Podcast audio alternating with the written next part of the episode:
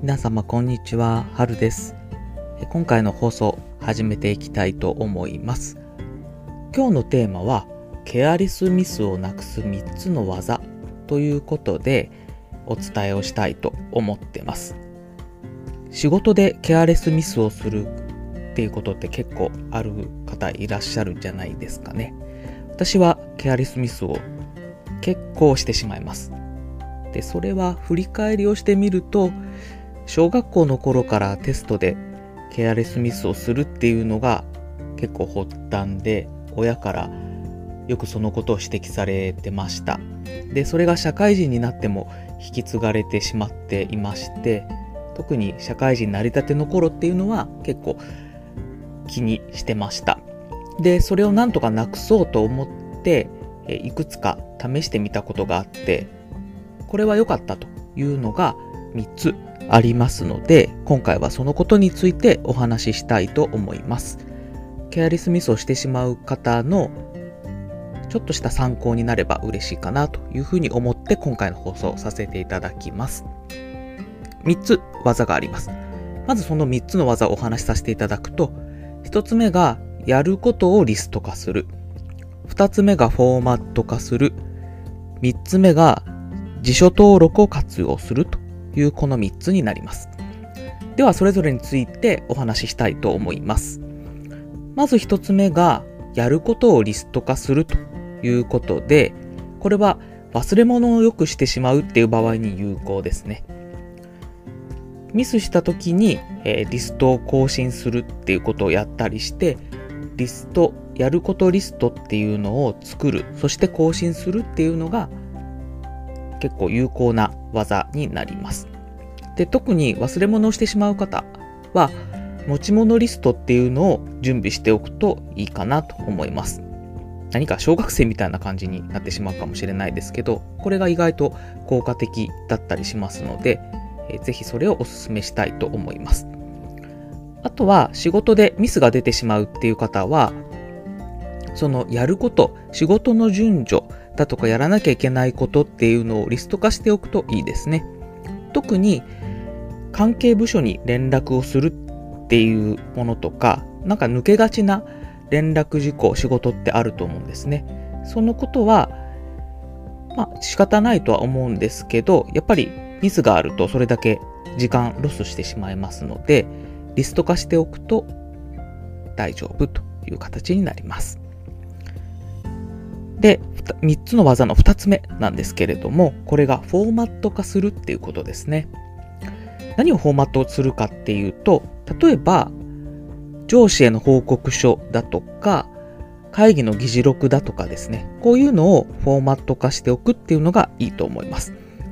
で、これは生産性向上っていうのにも、えー役に立ちまして、事前にフォーマット化しておくことで、あとはその中に文字を書き込んでいくだけで終わりと。で、フォーマット化されているので、各箇所も少なくなるという形になるので、誤字脱字とか、そういうところのケアレスミスっていうのも防ぐっていうことができるということですね。なので、一度経験した業務っていうのは、なるべくフォーマット化しておいて、そのフォーマットを使って2回目以降仕事するっていうのがいいんじゃないかなというふうに思います。で、最後、3つ目なんですけれども、辞書登録を活用するということですね。これも生産性向上に役に立つことではあるんですけれども、例えば、よろしくお願いしますっていう文字を打とうとしたときに、よろとだけ打って、で、あとは、よろしくお願いしますっていう形で辞書登録しておけば、2文字を打っておけば、よろしくお願いしますっていう文字を表示させることができるっていう形になりますよね。そういう形にして、よく打ち込む文言っていうのを、え短縮形の形で辞書登録しておいて、やると、生産性向上にも役立ちますし、えなるべく文字を打たないようにできますので、誤字脱字のケアレスミスっていうのもなくせるのかなというふうに思います。この3つがですね、私が試してケアレスミスを防ぐために有効だったなというところでしたので、お話をさせていただきました。もう一度振り返りをさせていただきますと、1つ目がやることをリスト化する。2つ目がフォーマット化する。3つ目が辞書登録を活用するというこの3つでした。はい。ということで、今回の内容は以上なんですけれども、まあ、このケアレスミスっていうのをもう少しちょっと考えていくと、一つはですね、ちょっと気持ちの面ももしかしたらあるのかなと思ってたりしまして、それ何かっていうと、ケアレスミスしてもいいやって心のどっかで思ってる可能性もあるんですね。っていうのも、これ絶対にミスできないっていうようなプレゼンの資料だとか、なんかそういう大事な場面でケアレスミスってありますかね皆さん経験ありますかね私は実は振り返ってみるとなくって、結構、まあまあ、まあまあいいかなって思う仕事の時にケアレスミスっていうのが発生してしまうんですね。で、それは多分心の中で、まあミスが起こっても、まあまあいいだろうっていうような心の緩みがあるのかなというところをちょっと思ってたりしまして、まあ、それがちょっと反省だなと思ってます。あの仕事は、えー、神は細部に宿るっていうような言葉もあります通り、その誤字脱字っていうところで印象が悪くなったり、まあ、忘れ物をよくしてしまうってことも、あの相手の気持ちを踏みにじったり、